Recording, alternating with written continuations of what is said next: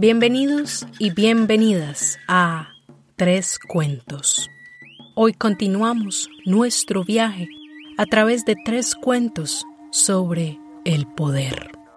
El cuento de hoy nos llega desde la remota e intrigante tierra de Colombia.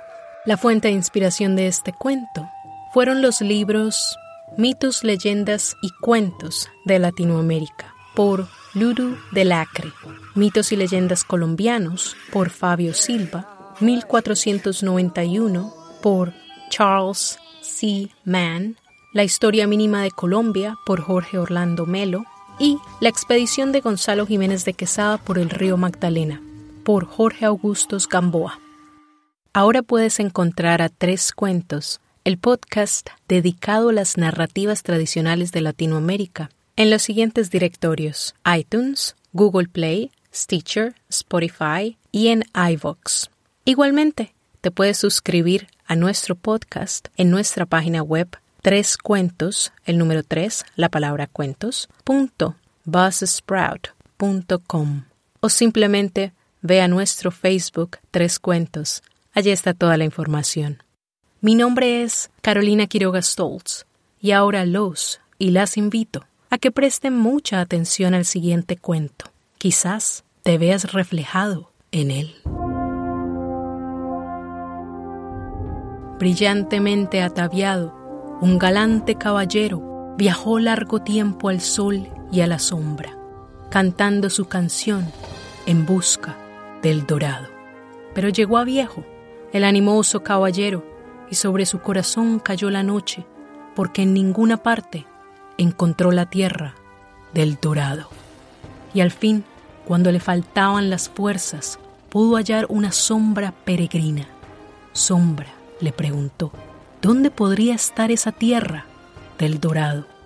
Más allá de las montañas de la luna, en el fondo del valle de las sombras, cabalgad Cabalgad sin descanso, respondió la sombra, si buscáis el dorado. Edgar Allan Poe. Hace mucho tiempo, los europeos creían que en algún lugar en el Nuevo Mundo había una ciudad de oro. La mayoría de los hombres que salieron en busca de este extraordinario lugar murieron. Algunos fueron muertos bajo las flechas de nativos, los mosquitos, el hambre o las balas. Otros se suicidaron o terminaron una existencia miserable, razón por la cual muchos asumieron que solo un valiente o un necio podría encontrar el dorado. Después de muchas expediciones, los europeos concluyeron que dicho lugar lleno de riquezas debía estar localizado en alguna parte en lo que es hoy Colombia. Había rumores sobre una tribu de nativos que realizaba un increíble ritual para apaciguar a una diosa. Vertían ofrendas de joyas preciosas en las aguas de un lago. Los europeos pensaron, pero qué barbaridad. En la antigua tierra de los Chipchas, en las altitudes donde los Andes se dividen en la cordillera oriental y central, el lago Guatavita descansa. Bajo sus aguas vivía una serpiente la diosa del lago, quien se decía alguna vez había sido una mujer llamada Chie. Chie era la esposa de un Zipa, un jefe chipcha, quien estaba muy ocupado con su trabajo, sus planes y sus otras esposas.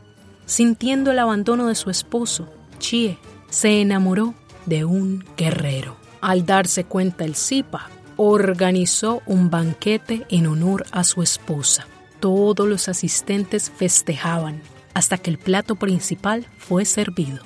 Cuando Chie bajó la mirada, vio la cabeza de su amado en el plato. La mujer salió corriendo en llanto. Poco después, sumida en la tristeza, caminó hacia las profundidades del lago Guatavita, donde ahogó su angustia y se convirtió en una serpiente, la diosa del lago. El Zipa sintió remordimiento y fue tras su esposa, pero ella ya se había ido. Los sacerdotes, conocidos como jeques, dijeron que Chie estaba bajo las aguas, seguramente muerta. El Zipa los envió a recobrar el cuerpo, pero la serpiente les dijo no se molesten. Después de eso, el arrepentido esposo inició una ceremonia en su honor, que fue realizada desde entonces, en la cual el suplicante marido cubierto en polvo dorado navegaba hacia el centro del lago en una balsa cargada de ofrendas. Una vez allí, vertía los regalos en las aguas y se zambullía con la esperanza de encontrarla, pero siempre regresó solo, ya sea porque no la pudo encontrar o ella se rehusó a regresar. Nunca se supo, él jamás lo dijo, y así continuó el Zipa hasta el final de sus días. El tiempo pasó y para finales del siglo XV, un ritual que había iniciado con el propósito de apaciguar a una afligida esposa había evolucionado alrededor de la ceremonia de coronación del nuevo Zipa. Ahora se creía que la diosa del lago podía pesar el corazón de un hombre y decir si era el adecuado para gobernar o si debía morir.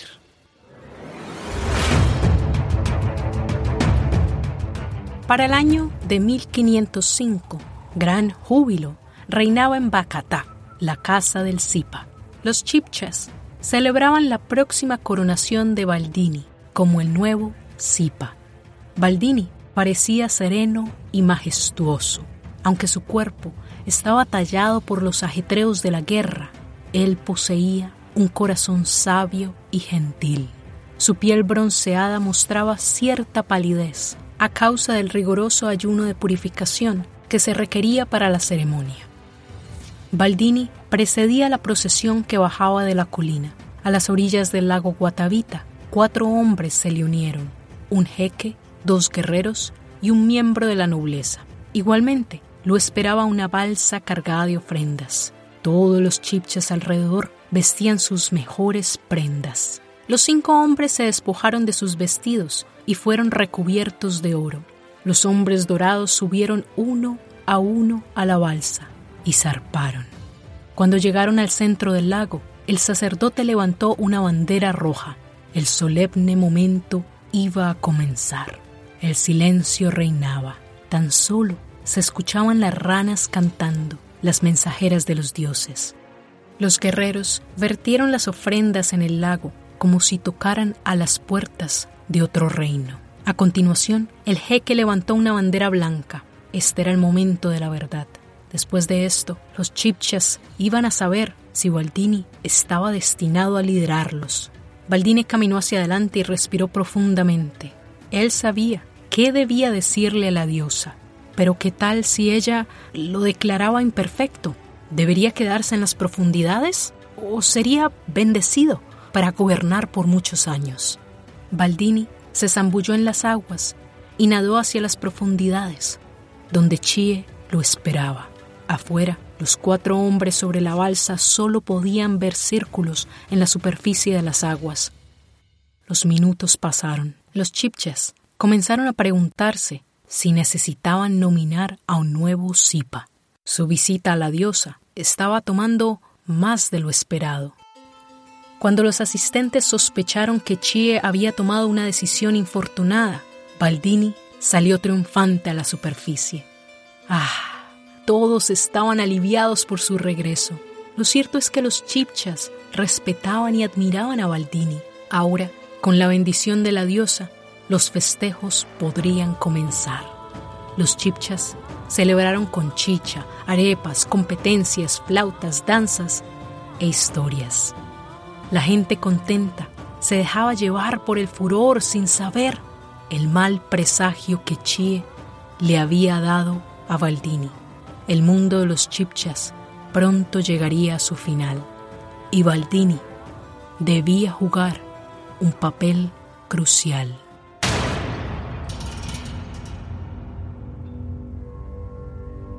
Cerca de 20 años pasaron sin ningún contratiempo hasta que un día el Zipa escuchó rumores acerca de un extraño grupo de hombres llegados del este, con pelo en la cara, en busca de tesoros y perturbando la paz.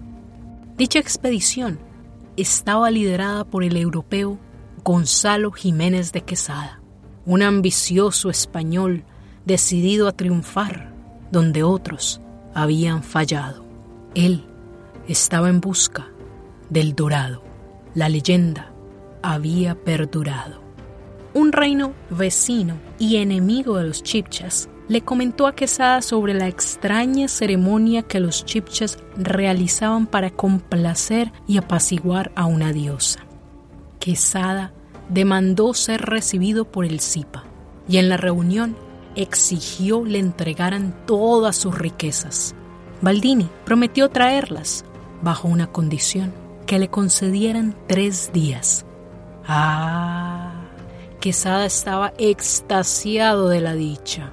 El dorado era suyo y de nadie más. Sin embargo, hacia el final del tercer día, la impaciencia consumía al conquistador. Furioso por tan larga espera y entendiendo que los chipchas nunca se iban a presentar, Quesada dio la orden de tomarse el reino chipcha por la fuerza.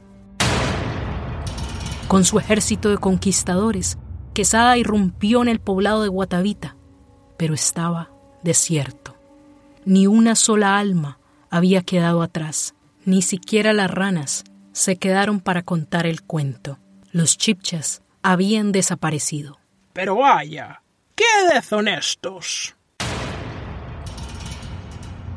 Quesada, el conquistador que llegó más cerca de encontrar el dorado, murió años después en la pobreza.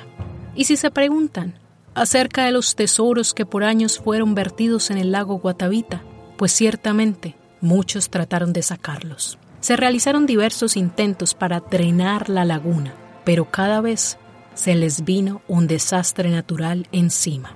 Se dice que Chie, la diosa del lago, todavía guarda con celo, como una madre lo haría, a los chipchas, su tesoro más preciado. Y colorín colorado, este cuento se ha acabado. Muy bien, mis queridos oyentes, hablemos de la historia. Hoy en particular nos referiremos a dos hombres que fueron en busca de la leyenda y de cómo terminaron sus vidas. Pero hablemos primero sobre la leyenda.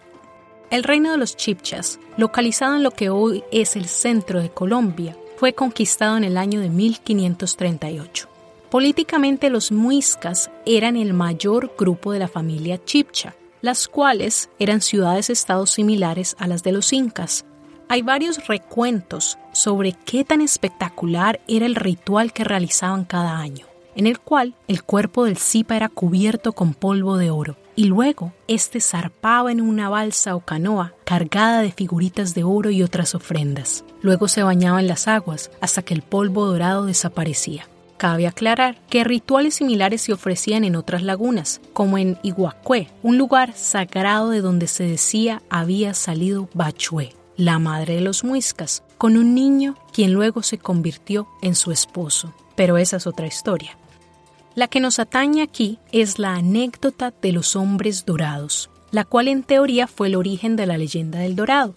Pero mi teoría es que los conquistadores ya tenían ideas preconcebidas sobre reinos fantásticos llenos de riquezas, esperando ser conquistados por los más osados y valientes, que por supuesto debían sobrepasar obstáculos, derrotar terribles monstruos, soportar las más engañosas y arduas odiseas, bueno, en fin, pasar por todas. Dichas ideas fueron cultivadas y difundidas a través del mismo folclore oral español, a través de los viajes de navegantes a tierras remotas y extrañas y por supuesto por la guerra contra los árabes. Y si a esto le agregamos el descubrimiento de Perú y sus riquezas, más de uno se imaginó que debía haber más reinos ricos y fantásticos, esperando ser encontrados por un héroe. Y uno de esos tantos que quería inmortalizarse como un héroe fue Gonzalo Jiménez de Quesada. Quesada fue enviado por Pedro Fernández de Lugo a explorar el río Magdalena, con el fin de que pudiera llegar al Perú. La verdad es que pensaron que si seguían el curso del río podrían llegar al imperio inca y tomarse sus riquezas, a Quesada lo acompañaron 800 hombres, de los cuales 600 fueron a pie con él, siguiendo la ruta que la última expedición había tomado, mientras que los otros 200 se fueron en botes. Ambos grupos debían encontrarse en Zompayón y de allí continuar juntos. El 6 de abril de 1536, la expedición salió de Santa Marta al norte de Colombia y Quesada salió con los 600 hombres que iban a pie. En el camino tuvieron que enfrentarse con tribus hostiles. A pesar de eso, también encontraron aliados, quienes se convirtieron en sus intérpretes.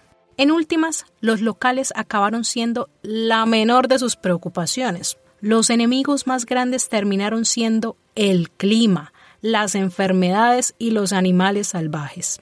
La combinación de todos estos factores causó una gran mortandad en los españoles y también en los nativos, que se habían unido a ellos. Finalmente, cuando llegaron a Zompayón y se encontraron con la expedición que venía en botes, continuaron la misma ruta, unos a pie y otros en bote. Mientras tanto, las lluvias, los mosquitos, las culebras no le dieron descanso a nadie. El hambre les obligó a atacar a diferentes tribus. Al cabo de ocho miserables meses, los españoles entendieron que el río Magdalena no los llevaría al Perú, ni mucho menos a sus riquezas. Sin embargo, cuando pensaban que este viaje había sido una pérdida de tiempo, escucharon rumores sobre otro lugar lleno de riquezas. Cerca de 210 millas del río, la expedición notó algo inusual. Los poblados de nativos que habían conocido a las orillas del río no consumían el mismo tipo de sal que los otros nativos que habían encontrado antes. Estos nuevos poblados no comerciaban con sal traída del mar, por el contrario, comerciaban con sal granulada en forma de bloques que la traían nativos que venían de las montañas. De allá también traían mantas pintadas, oro, algodón, coca y alimentos especiales. Dichas mercancías le dieron a los españoles la idea de que quienes producían todo eso debían ser artesanos provenientes de una comunidad muy desarrollada. En ese momento, la expedición ya tenía menos de 400 hombres. Fue entonces que en el año de 1537 los conquistadores tomaron el camino de la cordillera hacia el río Opón y llegaron a la meseta cundiboyacense, al reino de los muiscas, donde una cruenta guerra fue liberada. Los españoles ganaron pero solo 170 españoles sobrevivieron. Al final, la actual capital de Colombia, Santa Fe de Bogotá, fue fundada sobre el antiguo reino muisca. Si bien es cierto que la mayoría de los relatos acerca de esta leyenda han sido romantizados, como por ejemplo el que conté al principio, la verdad es que más parece ser que fue la guerra y las enfermedades que trajeron los españoles, porque Seamos honestos, ellos no se bañaban día mucho, eran bastante cochinos, lo que los diezmó a los chipches y a los muiscas. Pero continuamos con la historia. En el caso del Zipa de Bogotá, Tiscuesusa, quien enfrentó a los extraños hombres montados en caballos con tan solo lanzas, dardos y macanas, pues el pobre no pudo hacer nada contra las espadas, armas de fuego y los perros. El valeroso cacique murió en batalla sin darle a los españoles el paradero de sus riquezas. Pienso yo que es probable que su historia y la de otros, junto con el ritual y antiguos mitos chipchas, dieron el origen a la versión novelesca del Dorado y a su conquista. La segunda persona sobre la cual deseo hablar es Gonzalo Pizarro, medio hermano de Francisco Pizarro, el conquistador del imperio inca. Ahora, Gonzalo al igual que su homónimo, tenía ambiciones. Pero este, a diferencia del otro, no hacía más que causar problemas. Así que su medio hermano, Francisco Pizarro, quien ahora era el gobernador de Perú, pensó que podía darle al necio de su medio hermano algo que hacer para que dejara de meterse en tanto lío. Así que lo convenció de irse en busca del dorado. En 1541, Gonzalo Pizarro dejó la ciudad de Quito en lo que hoy es Ecuador, liderando una expedición de aproximadamente 280 soldados, 2.000 cerdos y 4.000 esclavos nativos. Ahora, si se preguntan si a este no le llegaron las noticias sobre el fracaso de la expedición liderada por el otro Gonzalo, pues deben recordar que en aquellas épocas las noticias viajaban muy lento y aún faltaban más derrotas para que estos conquistadores dejaran de buscar el dorado. La expedición de Gonzalo Pizarro, lejos de ser una utopía de heroísmo idílico, acabó siendo un desastre calamitoso. Como el pobre no tenía ni idea dónde pararse, ni dónde buscar, la expedición acabó vagando sin rumbo al pie de las colinas de la cordillera del este de los Andes, básicamente por lo que hoy es la Amazonía. En un par de semanas, la mayoría de los caballos habían muerto. Los nativos también cayeron enfermos de cansancio por la humedad y el calor, ya que estaban a 1200 pies por debajo del clima al que estaban acostumbrados. A pesar de todo, la expedición continuó atravesando la densa selva. Pero como no pudieron encontrar en su camino poblados que atracar, los expedicionarios acabaron comiéndose los cerdos, luego los perros y al final lagartijas. Al final de cuentas, la mayoría de los hombres cayeron enfermos. Fue en ese momento que el segundo al mando, Francisco de Orellana, le sugirió a Gonzalo que se dividieran en dos grupos. Orellana y sus hombres serían en botes arriba por el río Napo, mientras que los otros continuarían por donde iban. La historia nos cuenta que después de nueve días, Orellana encontró comida, pero jamás regresó por Gonzalo y sus hombres. Mientras tanto, Gonzalo se dio por vencido y regresó a casa. Por supuesto, cuando estos dos se volvieron a ver, se declararon enemistad mortal. Pero esa es otra historia. Y eso es todo por hoy.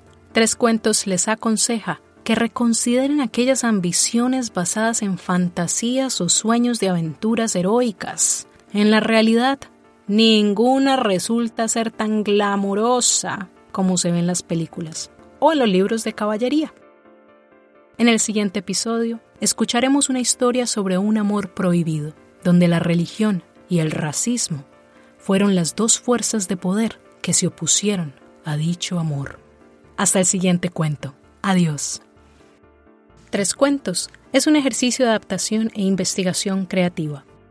Este podcast fue producido, grabado y editado por Carolina Quiroga Stoltz. Recuerda seguirnos en Facebook y suscríbete a nuestra página web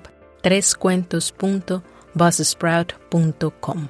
Y si te gustó este cuento, déjanos un comentario en cualquiera de los directorios donde escuchas a Tres Cuentos, iTunes, Google Play, Stitcher, Spotify o en iVoox.